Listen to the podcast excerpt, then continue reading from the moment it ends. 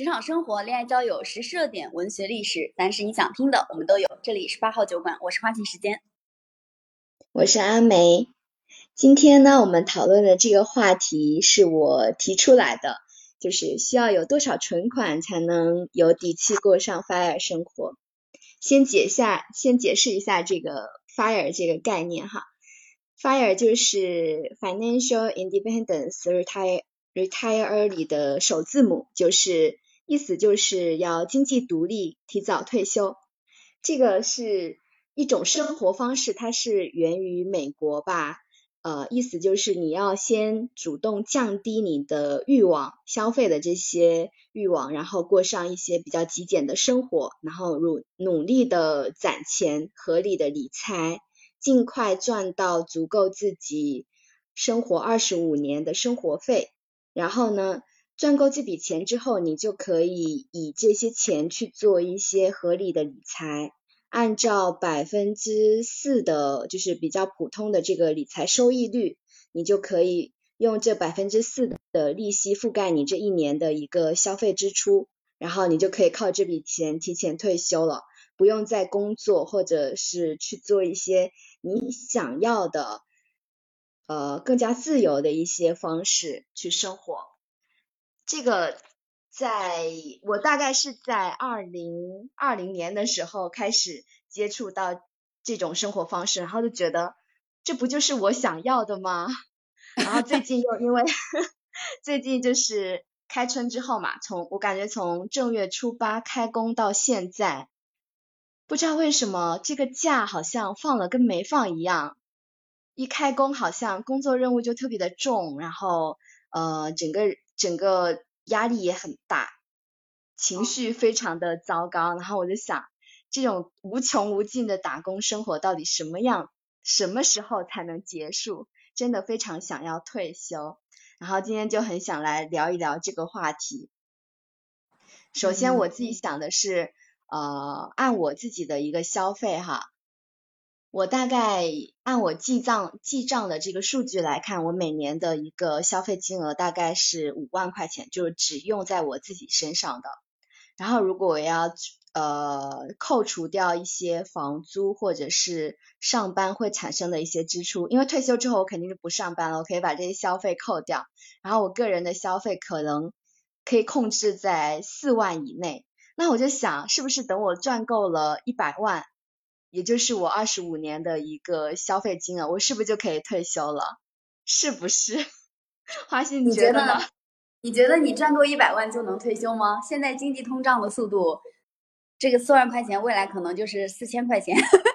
我记得小的时候，我拿到一百块钱，觉得一百块钱可真多呀，就是这个辣条都买不完，吃都吃不光。现在一百块钱。经常兜里可能就揣着，你都觉得这个好像不是钱。特别是当我们用数字货币之后，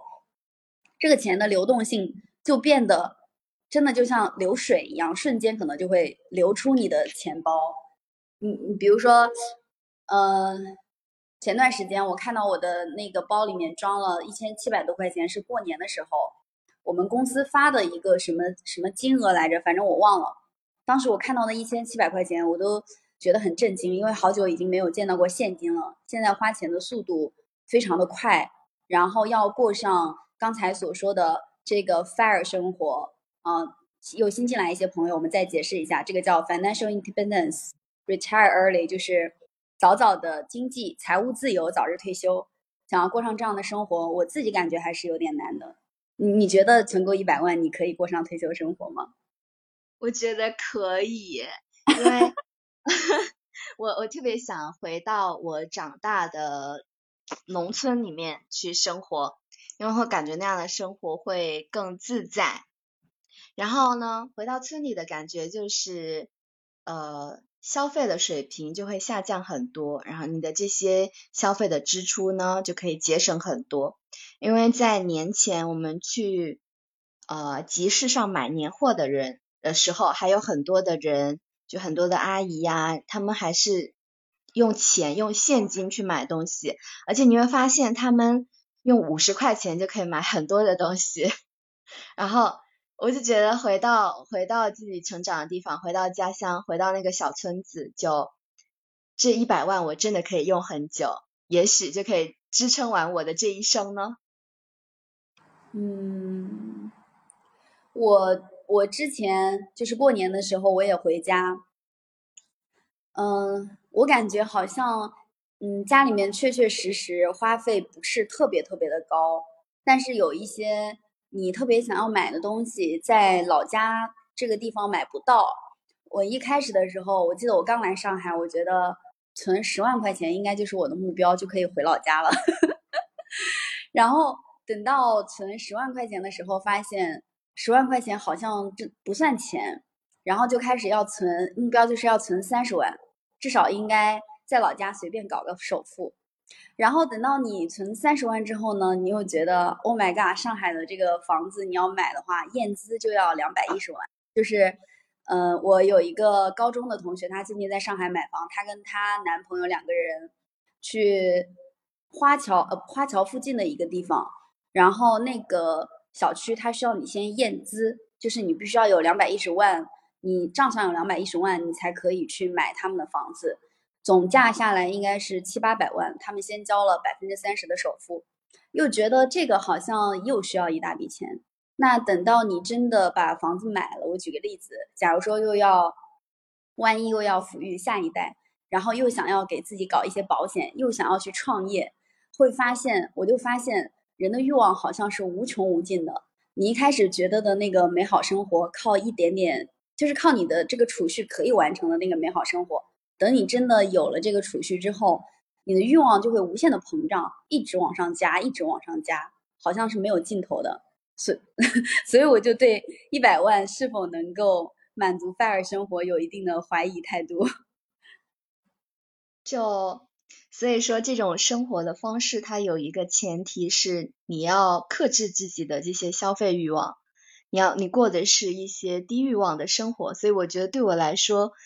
嗯，问题的关键就在于能不能保持长期的这种低欲望的生活。就比如说你在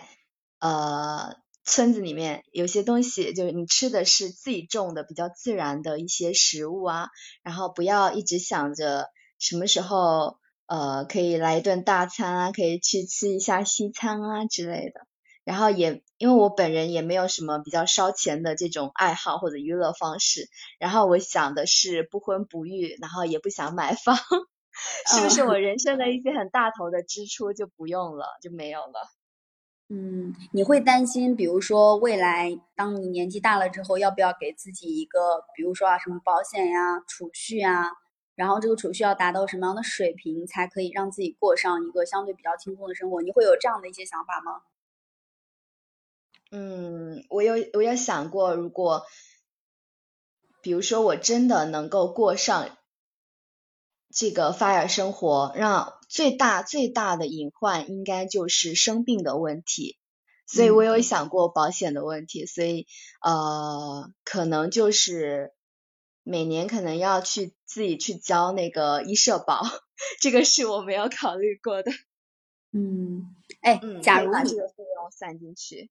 嗯，假如你现在比如说有一百万就可以过上 fire 生活，假如你现在真的有了，你会去过这个 fire 生活吗？我如果我真的现在我的手里就有一百万，而且我还是保持着说自己。呃，不婚不育和不买房的这个想法的话，我马上就可以过起我理想的退休生活。你会过多久呢？嗯，过多久？那得等我真的过上了才知道。我先跟你说一下我理想的退休生活啊，我希望是。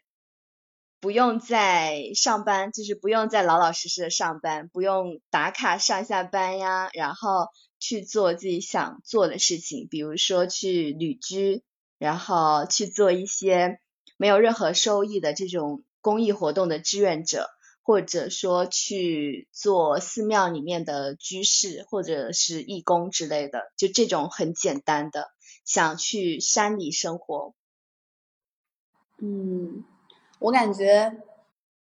就是我感觉我有点难过上这种 fire 生活，就是难过上退休的生活。因为我一直都比较喜欢生活当中很刺激的感觉，就是那种呃体验很多新的东西很刺激的感觉。当然，我也不喜欢打卡上班，我感觉我感觉人的创造力就在这种每日日复一日的打卡上班工作汇报当中，你的创造力日复一日的就下降了。然后这些时间如果用在你自己特别特别感兴趣、可以创造价值和收益的事情上的话。你应该是能创造比上班更高的价值的，只是说上班这件事情没有太大的风险，然后我们大部分的人也不愿意去承担失去一个稳定的本职工作的风险，所以也难以带来那么大的收益。像创业的人，他们其实很多人，呃，风险更大，他们的收益也更大。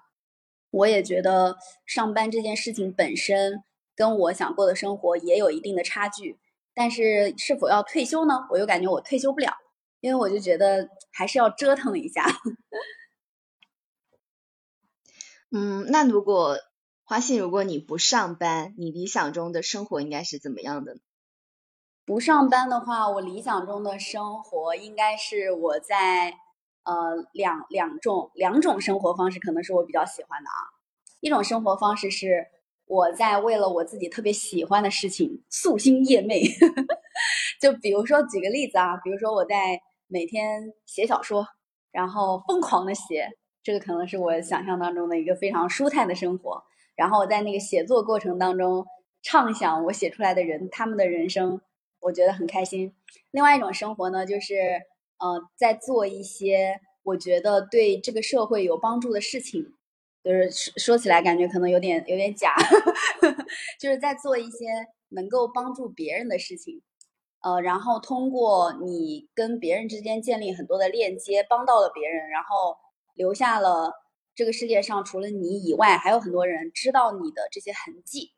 大概是这样子。当然，这个过程当中如果刚好还有一个幸福美满的家庭，那我就更开心了。我想要的是这种生活。我我的生活可能，我想要的生活可能跟你第二种有一点像，有一点类似啊。因为我特别想去参与一些公益的项目，然后很多这种项目呢，它需要的人员现在都偏向年轻了，就是一些年轻的社工或者是一些社会工作者，他们的就是他们的收入实际上也不高。但是我觉得他们做的贡献会对这个是社会是真正有用的。嗯，哎，你觉得你身边有人能够在他觉得他达到了固定存款之后就过上这种 fire 生活吗？确定性的，真的就过上一个退休的生活，在他年纪轻轻二十来岁的时候。二十来岁的没有哎，我身边的年轻的朋友没有。三十来岁呢？哦，怎么说呢？就有一些年纪比较大一些的姐姐，她们，但是她们不是靠自己的收入达到了这么，就是可以去做自己想做的事情，而是她可以不工作之后，嗯，因为她的家庭吧。就是比如说儿女，或者是说她的老公都有在持续的工作，然后这个姐姐她就可以去做一些她想做的，比如说我们这儿的呃唱戏，就是他的收入是不多而且不稳定的，但是他很喜欢，所以他可以去做自己想做的事情。嗯，所以真的就是有人过上了他理想当中的这种退休生活，在他没有退休的时候。但是阿梅说的好像真的是退休的时候的退休生活了。是的呀，现在这个退休年龄，自从自从啊，算了，我不能再说这个话题。上次因为说到退休年龄的话题，把我们直播间封了好几次啊，我们就大家都懂啊。反正就因为各种各样的原因，退休的时限会变得越来越长，大家其实会觉得自己是不是要。活到老，干到老，到底要不要提前去过上一个退休的退休的生活？要的，要的，一定要的。不要干到六十五岁，挺吓人的。你刚才说那个话的时候，语气特别轻松，就是有一种钱已经攒的非常充足的样子。呃呃，首先这存款这事儿，我觉得，嗯，它应该是动态的，可能因为我们说这人生它不像职业规划，更不像企业规划，它不太可能会说这三年之内你想好怎么去生活，它就按部就班就这么走了。往往我们得到的是在第二年、第三年，你要面对一些。惊喜往往是惊吓吧，你要重新去规划，所以呃，存款这事儿我觉得不是特别靠谱。我倒是觉得这个时不时的稳定的收入，这两个词儿好像听上去有点矛盾啊。就是说时不时就是就是这一阵儿我有点稳定的收入，然后后面没有也问题不是特别大，在一年里面总得有点收入吧。然后收入的话最好弹性稍微大一点，比方说。这一个月一两万，弄到一一二十万，这得有。那再加上点弹性的时间，我觉得应该就这就算半退休吧。这我能想好了，这个我能想到我我能扛得住呢，应该也就到此为止了。当然，这我们这是以打工的视角，可能呃在职和 freelance 基本上都差不多的这种状态之下的话，应该我觉得。生活和工作的平衡，我现在能能能想到，或者或者说尽量去找的这个平衡，应该我会是往这个方向上走。以上。这就是自由职业者，这不是我想要的退休。您说那退休一年三百六十五天就干二十天、四十天、六十天，是真不干了。就不想干，天，就去做一些没有收入的事情。就如果说，呃，对，很多自由职业者，他是他还是会有一些收入的压力的，或者是说，呃，还是有一些，比如说你做一些。自己的一些项目，或者是说会别人还是会给你一个 deadline，对吧？然后这个压力依然是在的，或者说你还是很很需要自己的一些创造力或一些脑力的输出，就觉得想想还是很累。然后楚河上麦来表达一下，hello，hello，hello，因为那个我刚刚听到阿梅在说的那个生活。其实相对的话，无论是什么样的这种范儿的生活，我其实站在我的角度，我都不是很不是很赞成。是因为什么？就是，嗯，我我媳妇儿其实是不上班的，嗯，我们俩认识了小十年的时间，她可能工作了一年或者两年，然后她现在就属于一种完全完全的这种自给自，也不叫自己，就是完全就是可能有点像阿美。说的那种生活，因为我一年可能才才回去见他家一次或者两次，我可能那个到年底会给他打一些钱，然后每个月给他给他打。然后我其实今年回去的时候就总跟他去吵架，吵架的原因其实在于，我发现我跟他说什么，我们都没有共同语言了。他困在自己的一个小世界时间比较长，长到于我跟他去聊。无论是工作就不提了，无论是我身旁边的生活、新闻的时事等等，很难跟他谈进去，就是很懒散。就是我我回家过年的这一段时间，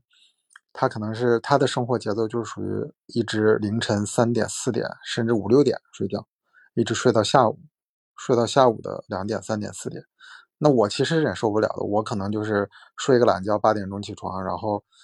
可能会处理工作或者什么样的，就是导致于，我就感觉到很简单啊，这事儿楚河你换一个去美国的工作，你们时差不就拉回来了？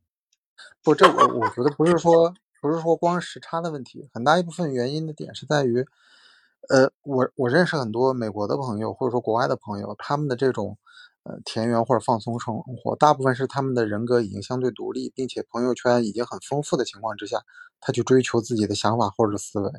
但是我现在接触到了很多年轻人，比如说是九零后，甚至零零后，就已经开始我要想想去过这样的生活。那我其实刚刚在下面讨论的时候，我也说到说，很多的时候去我们去拼搏的原因，不是说我想去工作，更多的是我想让我有自己有选择的机会。这个选择机会是可能是我想换一种生活方式，我可能突然间我工作累了，我去大理或者我去泰国，我或者说我去瑞士，我去待个一年两年，一个月两个月，是因为我有这种底气，生活的底气。那刚刚。听你们也提到了一嘴丁克，包括我媳妇儿其实也一直在给我谈丁克生活。我就跟她说，我我不想要丁克的生活，就是我不想多少年之后我去后悔，而且我已经没有补救的机会了，对吧？范儿生活，我我赞成，因为我有一段时间，特别是创业之后的有一段时间，我很累，我一直就告诉自己，我攒够五百万，攒够一千万，我就去过这种生活。但实际上，就比如说。过年或者什么样，或者有一段时间，真的你放松下来的时候，你会觉得很空，而且有的时候我也天天跟我媳妇儿说，你你不能过这样的生活，你必须得去上班，哪怕你上班一个月五百块钱、一百块钱，甚至不要工资，你必须要有自己的朋友圈和生活圈。你你待在这种生活的这种状态之下，就反正只是说站在我的角度，我是没有办法接受，因为我我前段时间也跟。一些年年轻人去在这个平台上去讨论这个生活。当时我我听很多年轻人呼吁大家是过，我忘了那个词儿是什么，就是低消费低欲望的生活，就教大家怎么一个月只花五块钱、花六块钱、花十块钱去去买什么海藻，就什么吃完了绿色靠光合作用又能长满或者怎么样，就那种非常低消费压抑的这种生活。我只是觉得站在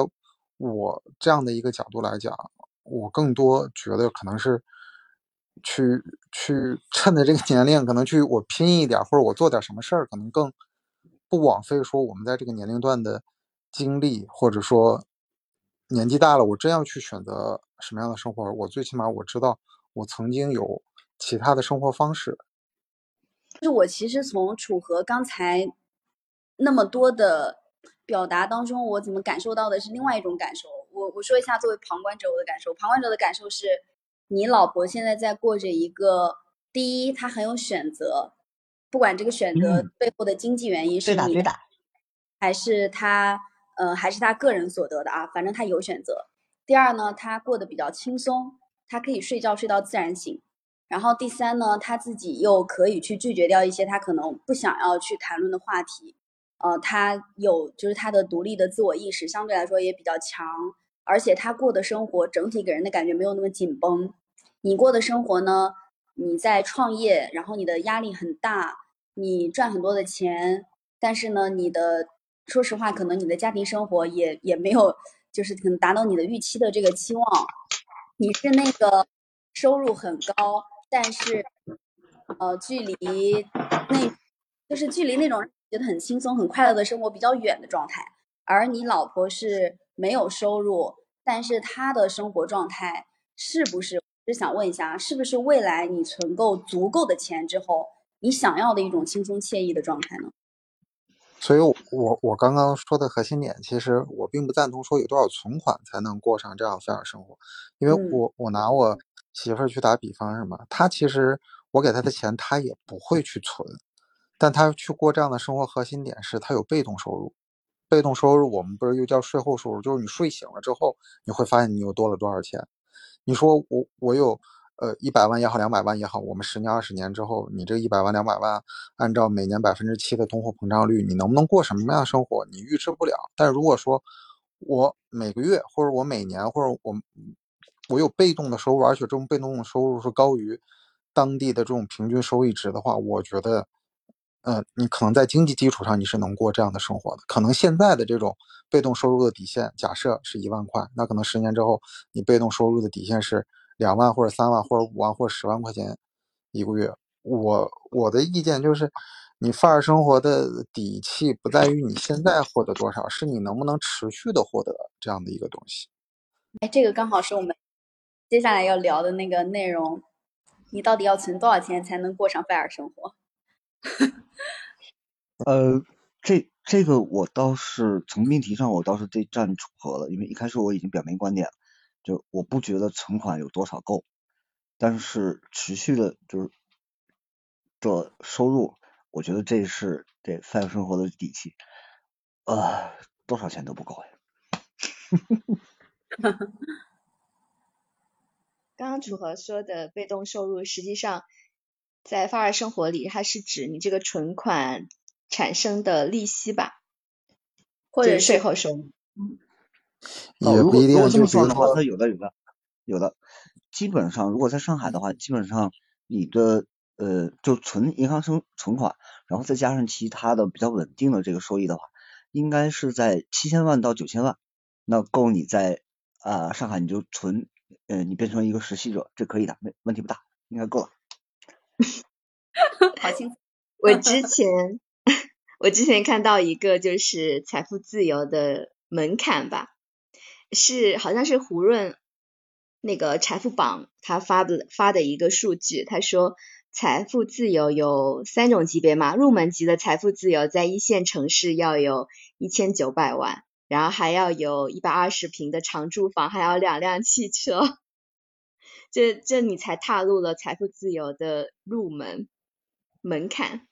我觉得我这辈子都没有那两辆车再拿橡皮擦擦掉，换俩包吧，包比车都保值，车我要它干什么？我觉得我我如果如果按这个标准来看的话，估计我这辈子都不可能了。哎，那如果很想过上拜尔生活，但是又确确实实没有这么多的被动收入，这个时候他可能达到多少的存款才可以去过这样的生活？呃，那比方说我们说呃七千万到九千万的年金，那你看他一年他能够这个调用的这个利息，那如果主动收入的话，其实那你会发现有那么大的本金和年金了，其实跟就我刚才说的一年，比方说三百六十五天，如果现在正常的话是二百二十天的工作日，如果你工作一百天，然后一百天放养，那我觉得基本上能达到今儿咱聊的这个话题，基本上差不多够了，而且还蛮轻松的，没有那么累。嗯突，然间觉得去干保洁也可以，工作两百天，休息一百天。有一些人把这种生活称作躺平，就是因为之前有一些什么三和大神或者是一些比较网上比较稍微极端一点的案例，他一年工作一个月，然后靠这一个月的这种打工来支付剩下的十一个月的一个生活费用，他就只赚这一个月的钱，因为他会去，我看过一个例子是他去呃做那个影视剧的群演，然后他就只演一个月，就这一个月他超级主动的去争取机会，然后努力的打工，然后打完了之后，剩下的十一个月他就回自己的老家里面，就过着非常非常简单的生活。嗯，这能过上这种范儿生活的人，其实确确实实是刚才所说的，他的欲望很低。你看，他要的只是我吃饱穿暖就可以了，他不会像我们又产生那么多的欲望，就是要多少平米的房子，要多少的车，要多少的包，然后要有多少的存款，要让自己的心里感到特别的安，就是特别的，又要有多少的税后收入，多少那种才能够怎么怎么样。就真的过上 fire 生活的人，没有那么大的压力，都是那种欲望特别低的人。但我说实话，我自己在现实生活当中没有见过这样的人，就是没有见过欲望很低的人。一个人他的欲望很低，大部分都是因为他真的从来都没有得到和享受过。他如果得到和享，不是他他他，比如说他说他不想，他说他不想要，大部分情况下看下来是他确确实实没有得到过。如果得到过，再想降回去就特别难。我印象中，在二零一九年还是什么时候，当时因为我们当时做的工作属于是一个呃特别能赚钱的工作，但大家都觉得特别累。然后呢，很多人就离开那个行业去做其他类型的工作，做了没多少时间，几乎所有人全部又重新回到了这个赚钱相对比较多但特别特别累的这个行业里面。因为你的、你的、你、你的这个工资打到你卡里的那个瞬间，跟你消费的哦那个花钱的感觉，这种已经仿佛成为了你接下来欲望的魔咒一样，你就很难再接受薪资很低的状态。那那人已非了，这因为因因为听大家在那说，刚刚苏苏也提到说他在上海做过一段时间大白。其实口罩的这几年里头也能看到，我倒觉得，呃，无论什么样的生活，它的前提是生活，对吧？那现在你说你有多少存款？刚刚提到有多少存款，你才能扛得过？对的，呃，一场大的病痛或者什么样的一些突发的症状？我身旁边有朋友不收入而去去去找那样的生活，我觉得这是对自个儿和对嗯我们所谓的这个最基础的社交圈，那也就是说亲朋好友，我觉得这都不成吧。因为因为我其实是一个焦虑感很强的人，我有一个朋友，他以前因为他也是上海人，他在上海以前的希尔顿去做行政总厨或者行政副总厨。他其实也是四十五六之后，他就开始去过一种放松的生活，就是房车生活。可能在国内玩完了之后，开始全世界的旅游。他他跟我说的这种生活，他很惬意的点，就是从我的角度去的点，就是什么？他其实也没多少存款，但是他很乐天的一点就是什么？我有足够好的手艺和生活，哦，不是，我有足够好的手艺和技术。他那房车开到哪儿之后的话，他可以去包人家厨房的。对他。他当时给我对食材的理解，他不是民族系的，他是世界系的，他对哪儿都可以啊。他去法国，然后就是给我们拍照分享生活的时候，他就讲他去在人家的餐厅里头打工，收入其实也很不错，是因为他真的有这样的技术和技能。就是在我看来，如果说让我去过这生活，你给我一个亿、两个亿的这种存款，我可能我都会，我只会焦虑，说我的钱我用一天少一天，用一天少。少一天，那如果说我如果有我朋友这么强的这种硬技术，那我可能我不需要准备多少存款，我十万二十万够我去跑三个月五个月。你这发媒体的话，在国内的话，这这你可能会饿死。这这今天这好，这带货带成功了，明天失败。但您这要去这美加，那您现在就是大神，您不需不需要亲自下场，您直接提咨询费就行。而且您千万别亲自下场，亲自下场，但凡有。有有一单说是负面的这单，那您挂了。是，您只要做讲演就行。您那一场，好家伙，我给您做助理吧。哎，我给您做翻译。哎，我来这，我来。那个英语这必须的啊，德语白送不要钱。对，但你话又说回来，我就算是我做我本专业的东西，我也没有像我朋友那样子，在戈壁滩上他妈支个烧烤炉去烤个羊腿都能吸引一大堆人过来。我觉得，就是我很羡慕他的点，就是我觉得他，我要有他这个技术和水平，我在哪里可能都会过得过我想要的这种生活。就是，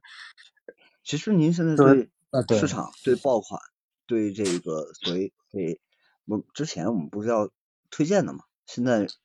不是说就最前面不是搜索，现在是推荐，但现在不是所谓效应嘛？效应和赋能，那效应赋能的话，它就变成多元化。就可能不是说有多少存款才能过上你想要生活，还我还是觉得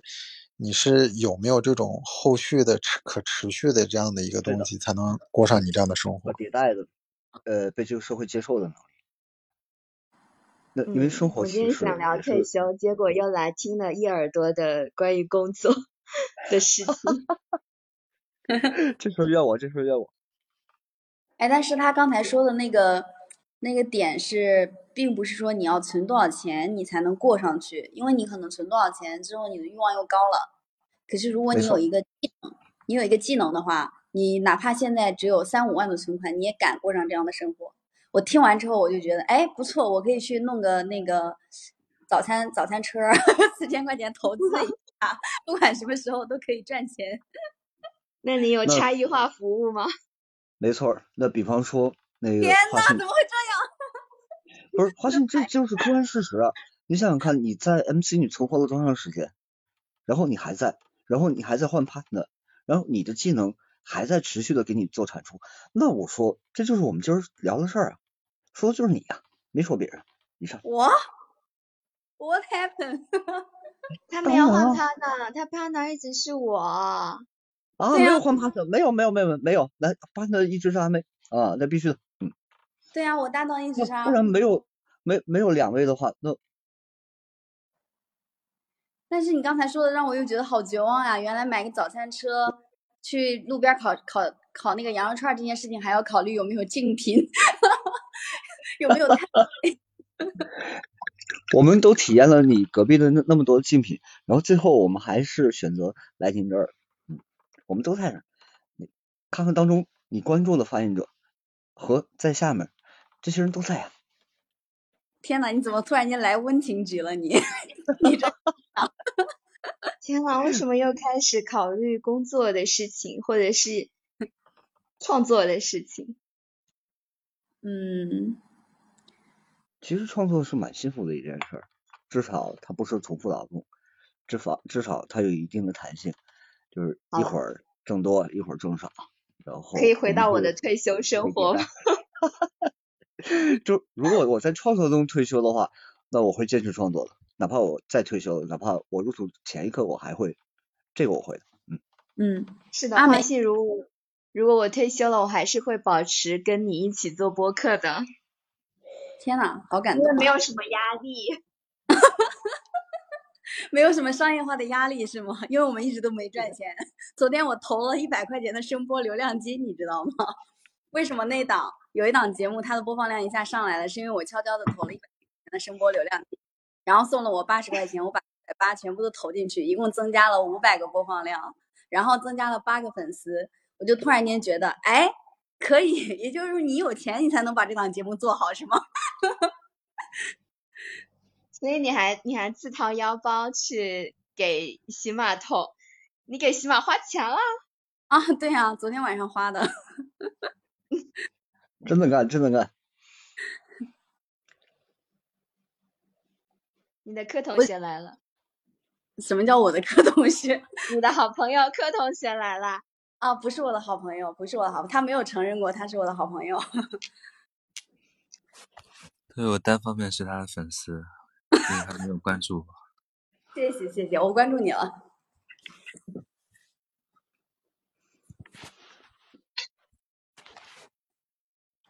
所以你们，你是发现什么时候就是你想投这个投流的呢？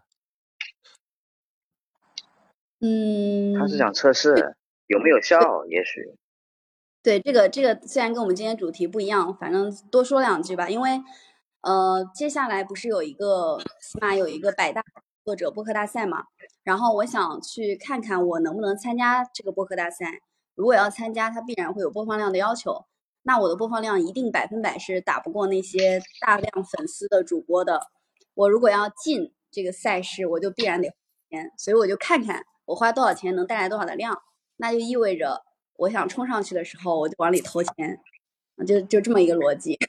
哎，这个逻辑不对啊！这逻辑我啊们以前试过，就是说你想冲上去的时候，那你下面的人有多少和你差不多的类型的人呢？他们也想冲啊，他们也要往投啊，你有优势吗？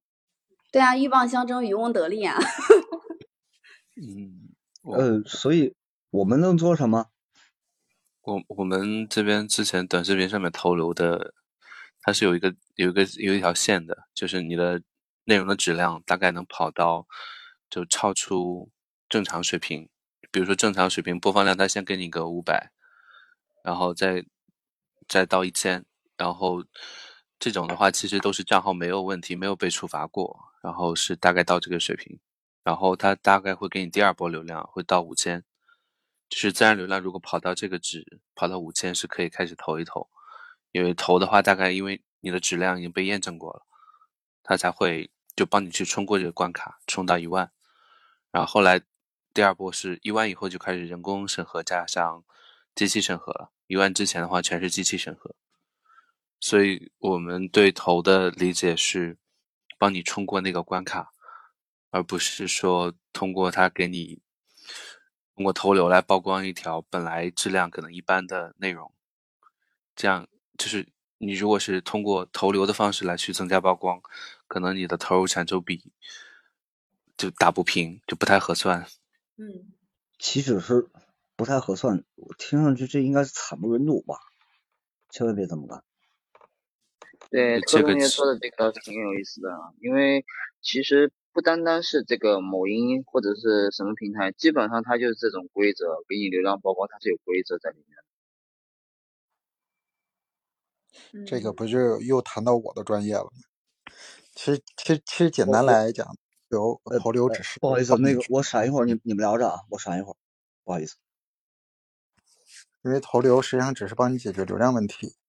流量的核心并不代表说这个人拉进来了能在你直播间有更多的停留。所有的这种泛娱乐性的 APP，它共同核心指标一定是停留。比如说刚刚提到某音，比如说是喜马，比如说是 B 站或者什么样，你所有直播的核心点一定是停留时长。你这个可能还会细分到人均停留时长啊，还有细分到你的跳出率，还有停留到你的这比如说直播间的互动率等等。但是这些相对都是。二级权重、核心权重永远是停留时长。其实很简单，所有泛娱乐的 APP 都是在互相竞争。能在你的直播间停留一个小时，那个说明这一个小时它一定是在喜马。不太会有人说，我同时打开喜马在你的直播间，我又能打开某音或者打开某某手，这就意味着你停留时长足够长，你已经在帮喜马把其他竞争对手击败了。所以说，停留时长一定是最主要权重。那这个时候会出现一个问题，当你的直播间的内容不够精准的情况下，你拉了很多泛流量，就是非精准流量进来的时候，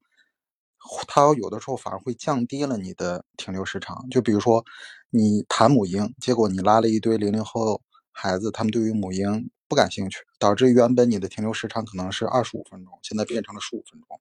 那对于一个平台来讲，那它检测到的数据就是你的这个直播间的。停留时长极低，那反而会降低你的展出权重。所以说，刚刚柯同学提到了一个很好的一个东西，就是我们做所有的直播间去做投流的时候，核心的问题点就是你首先先要保证你的直播间是优秀的，是能够转化你拉过来的流量的。因为所有的平台都有流量池，对吧？破五百流量池，破五千流量池，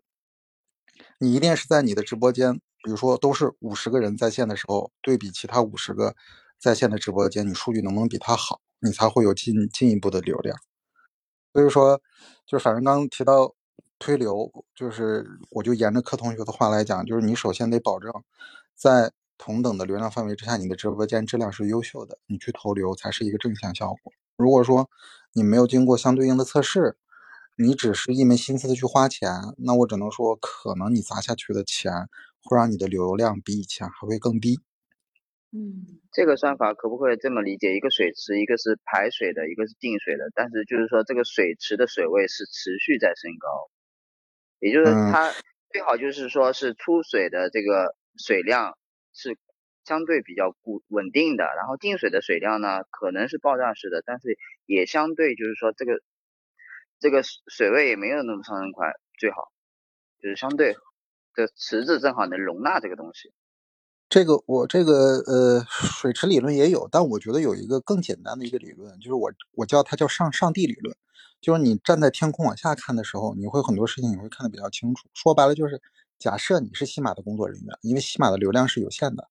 你会给什么样的直播间流量？其实很简单，比如说房主的这个直播间，他进到后台一看，哎，平均在线人数二十五人，结果，